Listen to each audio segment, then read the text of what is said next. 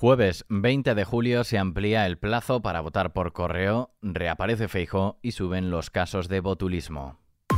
ISFM Noticias con Daniel Relova.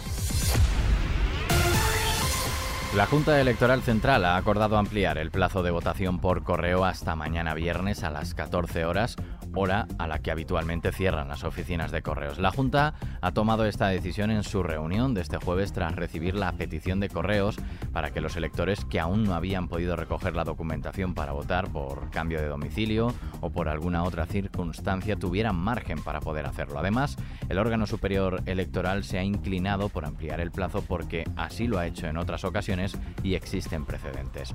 El hecho de que los comicios coincidan con las vacaciones de verano ha elevado el número de peticiones al récord histórico de 2,6 millones, un 80,45% más que las solicitudes que se registraron en las elecciones generales de junio de 2016, que hasta ahora había marcado el máximo de voto por correo en la democracia. Este jueves Feijó ha retomado su agenda tras un día de parón por una lumbalgia, durante el que se celebró el debate en televisión española al que no asistió y apenas 24 horas después de que el nuevo presidente de la Generalitat Valenciana, Carlos Mazón, anunciara la composición y estructura del nuevo gobierno autonómico. El candidato del PP se ha comprometido a reformar la ley electoral para que no se puedan celebrar elecciones en los meses de julio y agosto, salvo en casos de extraordinaria urgencia y necesidad.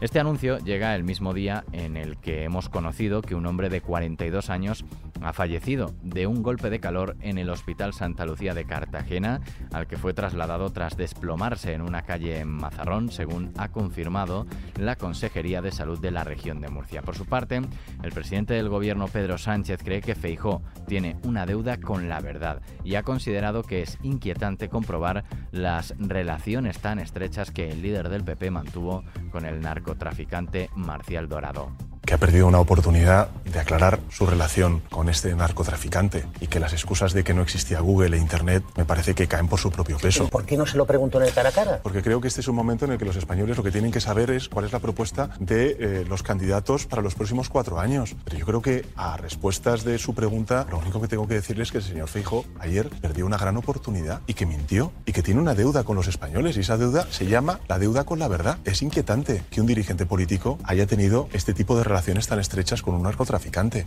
Es la primera vez que Sánchez aborda este asunto por el que fue preguntado después de que Feijó considerase la víspera que es muy cansino que desde la izquierda le reprochen su antigua fotografía con el narcotraficante.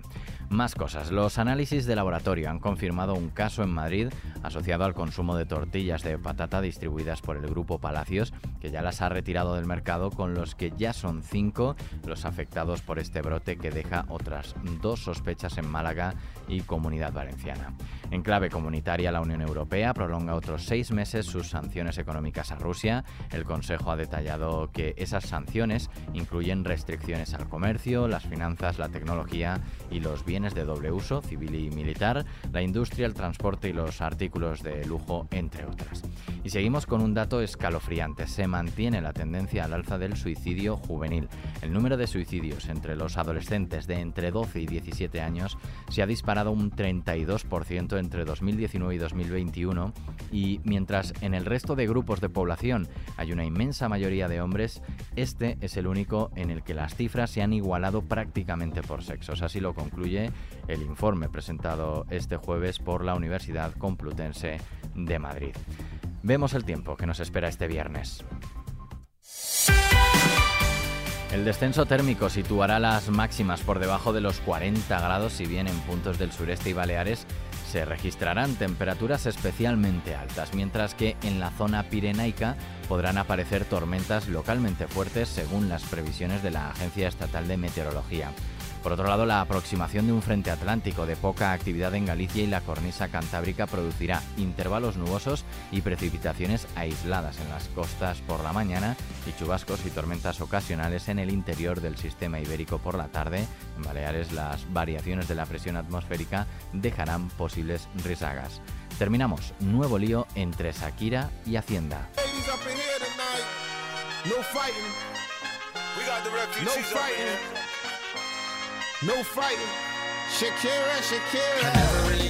La cantante se ha enterado por la prensa que se le ha abierto una segunda causa judicial por defraudar a Hacienda en los impuestos de IRPF y patrimonio del ejercicio fiscal de 2018.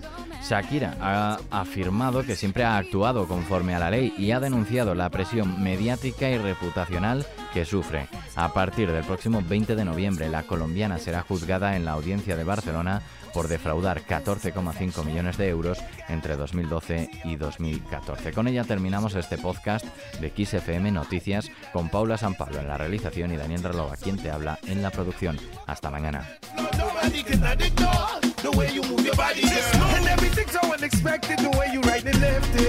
So you could keep on shaking it. Never really knew that she could dance like this.